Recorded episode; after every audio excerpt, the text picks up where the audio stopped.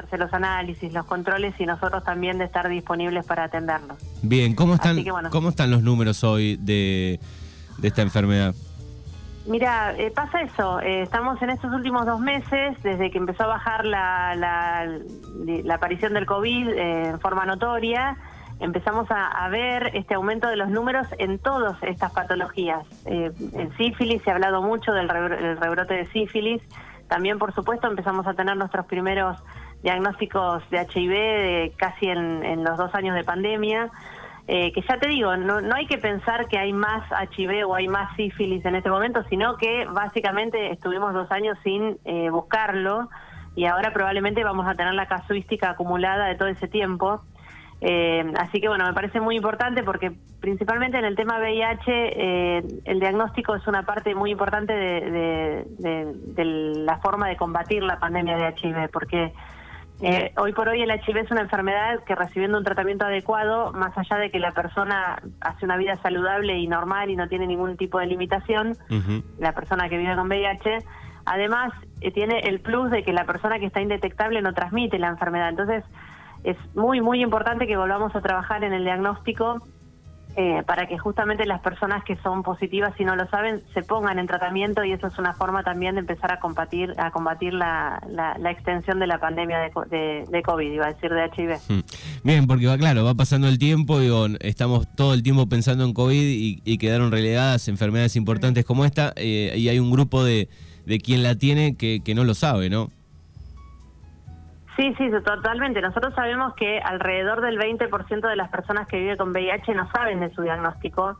Es una enfermedad bastante compleja en ese aspecto porque uno puede vivir totalmente asintomático por un periodo prolongado, puede estar hasta 10 años portando el virus sin tener ningún tipo de síntomas. Entonces está claro que la única forma de, de poder cortar esta cadena de transmisión es que las personas se hagan el test.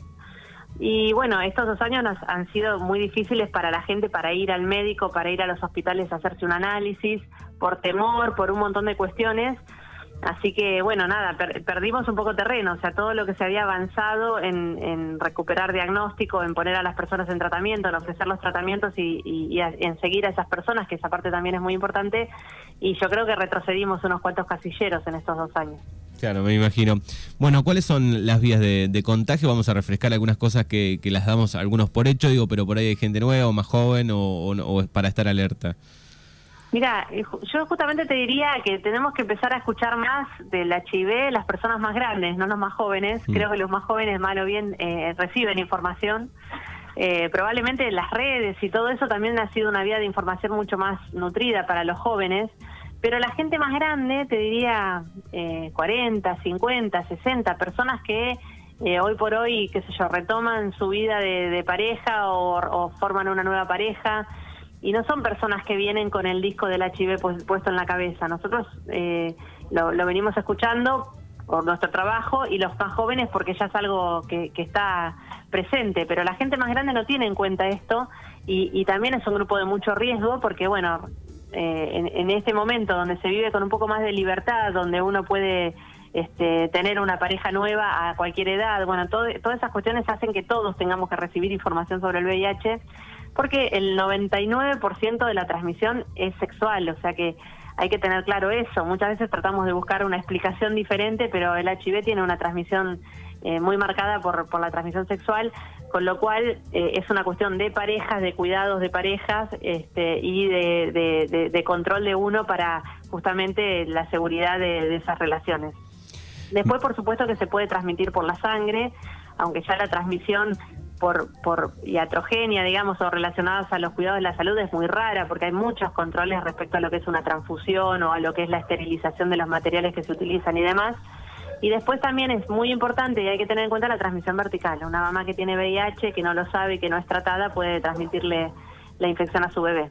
Así que yo te diría que esas son las tres vías, pero la más más importante y la que siempre tenemos que hablar y tener presente es la transmisión sexual. Bien, o sea que podemos decir que cualquier momento eh, está bueno para hacernos el test, digamos. Sí, totalmente. Hoy por hoy el mensaje es eso. Las enfermedades de transmisión sexual son una enfermedad más del adulto como lo es la diabetes, la hipertensión, el hipotiroidismo. Entonces, todos en nuestros controles clínicos deberíamos incluir eh, un chequeo de enfermedades de transmisión sexual.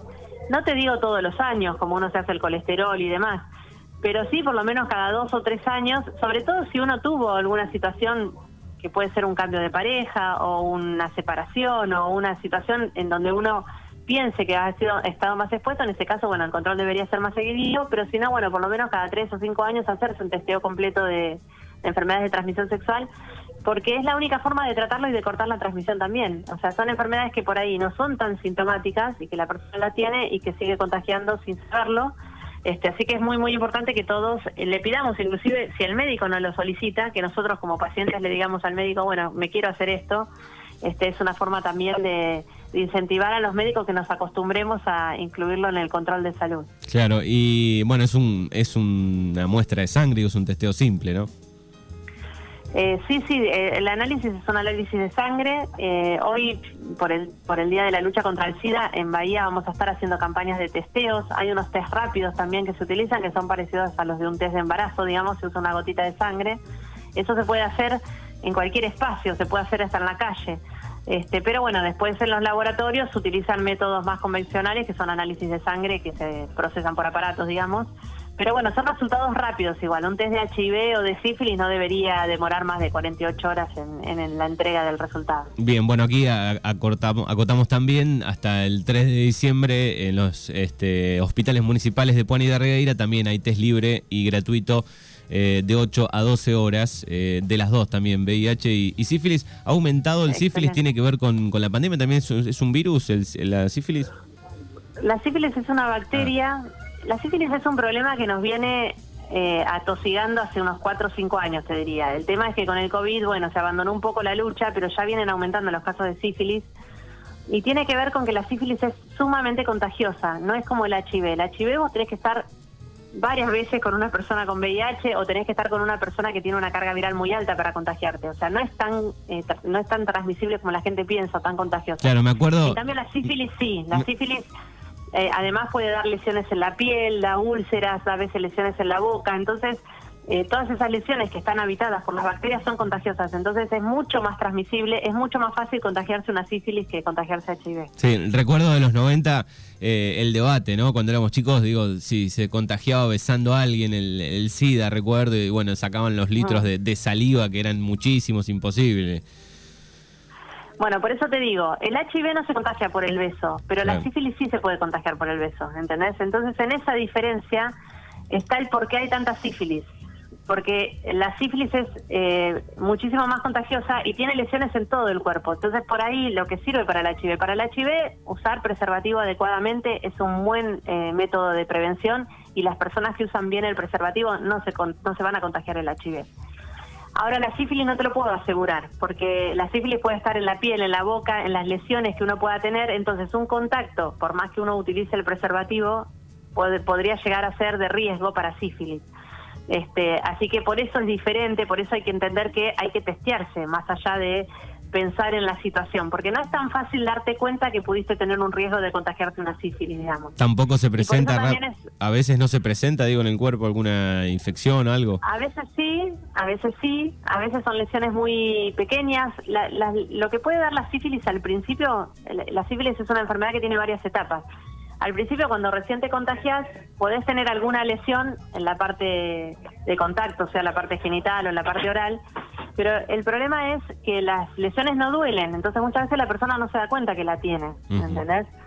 Entonces, pasada esa etapa, por ahí la persona no consultó en ese momento, no se dio cuenta, la bacteria sigue estando y sigue contagiando, entonces, eh, digamos, es una enfermedad que puede engañar también. Bien, afecta. Después de pasado mucho tiempo aparecen algunos otros mm. síntomas, como pueden ser manchas en la piel, eh, fiebre, ganglios hinchados, pero bueno, por ahí pasó varios meses hasta que la persona se dio cuenta de que tenía eh, esa enfermedad. Bien, doctora, ¿puede afectarnos hombres y, mujeres igual la sífilis?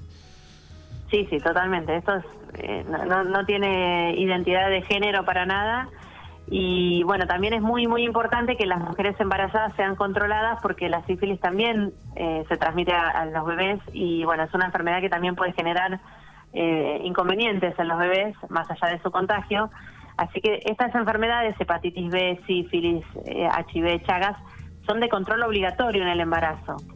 lo cual asegura que se haga siempre y cuando la persona esté controlando su embarazo, ¿no? Pero bueno, es muy muy importante que las mujeres embarazadas eh, se controlen estas enfermedades y que sean tratadas y controladas adecuadamente para proteger a, sus bebés. Bien, eh, volviendo y ya para eh, finalizar, digo, volviendo al tema del VIH, digo, la ciencia ha avanzado, digo, los tratamientos este, han ido avanzando con el paso del tiempo, ¿se puede ver eso hoy? Sí, sí, totalmente. La, ciencia avanzó muchísimo. Por eso. Hola. Sí, sí, te escuchamos. ¿Me escuchás bien? Ay, perdóname, me entraba otra llamada y no, no, no, estaba escuchando. No, está bien. Eh, la ciencia avanzó muchísimo. Los tratamientos para VIH son sumamente sencillos. Hoy por hoy, la mayoría, la mayoría de los pacientes toman una sola pastilla por día. Imagínate que esto comparado con lo que eran los tratamientos iniciales de cócteles de 12 pastillas, eh, es, es, es una diferencia abismal y además los tratamientos son muy seguros, no tienen efectos adversos, las personas los toleran muy bien, porque bueno, también todo eso era un problema, a veces había, había tratamientos que hacían bien para el VIH, que solucionaban el problema, pero te traían un montón de efectos adversos, o sea que la persona vivía con síntomas por la medicación, y bueno, tampoco es la idea, porque la salud implica que la persona se sienta bien, digamos. Exactamente. Así que sí, los tratamientos son muy sencillos, son muy efectivos, y como te dije al principio, la persona que está indetectable dejamos un poco de utilizar el término negativizado, porque eso generaba por ahí eh, una confusión. La persona con HIV no se negativiza, no se cura, porque el virus es un virus que se queda en el cuerpo. Lo que hace la persona es ponerse indetectable, o sea, no tener carga viral en la sangre porque está tomando la medicación. Eh, esto requiere un tratamiento crónico, hoy por hoy es tomar medicación todos los días, este, pero bueno, ese tratamiento además de brindarle una buena salud a la persona, genera este plus de eh, evitar la transmisión, así que hoy por hoy cada vez es más frecuente que tengamos las parejas discordantes, que así se llama cuando una persona tiene VIH y su pareja no. Y es una situación muy segura para sus parejas cuando la persona cumple bien el tratamiento. Bien, perfecto. Bueno, el, el VIH, digo, no, no se va, queda en el cuerpo, bueno, y, puede pasar todo lo que hablamos recién. Digo, ¿hay otro, el Chagas también no se va más del cuerpo? Eh, sí, es medio parecido. Eh, o sea, el Chagas se puede curar, pero solamente se puede curar cuando uno lo diagnostica enseguida el contagio. Por ejemplo, y te doy un ejemplo, y por eso es muy importante lo que hablábamos del control del embarazo. Los bebés que tienen Chagas, que nacen con Chagas, se curan. Por eso es muy importante que la mamá que tiene Chagas sepa que tiene Chagas, porque a su bebé hay que hacerle estudios. Y si ese bebé se contagió, hay que tratarlo durante el primer año de vida porque en ese momento el Chagas se puede curar. Una vez que la enfermedad se vuelve en crónica, es mucho más difícil, porque ya el, parásito no está en la sangre solamente, como si está en el bebé, sino que ya se depositó en algunos lugares, como en el intestino y en el corazón. Entonces esas personas por ahí no tienen la chance de curarse. De todas maneras, se tratan a todos los niños seguros, sea independientemente de la edad, contra más temprana la edad, más chance tiene de curarse. Y nosotros estamos tratando a los adultos jóvenes, sobre todo a las mujeres, porque sí hay algunos trabajos que demuestran que las mujeres en edad fértil que se tratan tienen menos riesgo de transmitir el Chagas a sus bebés. Por ahí ellas no se curan, digamos, pero pueden tener embarazos más seguros. Pero sí es muy importante que si un bebé nace con Chagas sea detectado y tratado. Así que a los bebés de las mamás que tienen enfermedad de Chagas se les hace un test cuando nacen, que es buscar el parásito inmediatamente y si esos test dan negativo, no hay que pensar que el bebé no tiene Chagas, hay que seguirle haciendo estudios por lo menos hasta los seis meses. Y bueno, en ese caso, si se detecta el Chagas, se trata, y se trata y se cura, es muy importante. Bien, doctora, ¿esto tiene, tiene síntomas el, Chagas? Em, mira, eh, en general no, puede ser que tenga síntomas, como te dije, lo de la sífilis, puede ser que al principio, eh, o sea, el Chagas hay que diferenciar, que vos te lo puedes contagiar por la sangre, como es el caso de la transmisión vertical, que es lo que más tenemos en nuestra zona. Nosotros acá en esta zona de Bahía Blanca no tenemos vinchucas infectadas o no tenemos transmisión vectorial por lo menos demostrada hasta el momento. No quiere decir que no pudiera existir en algún momento, pero no.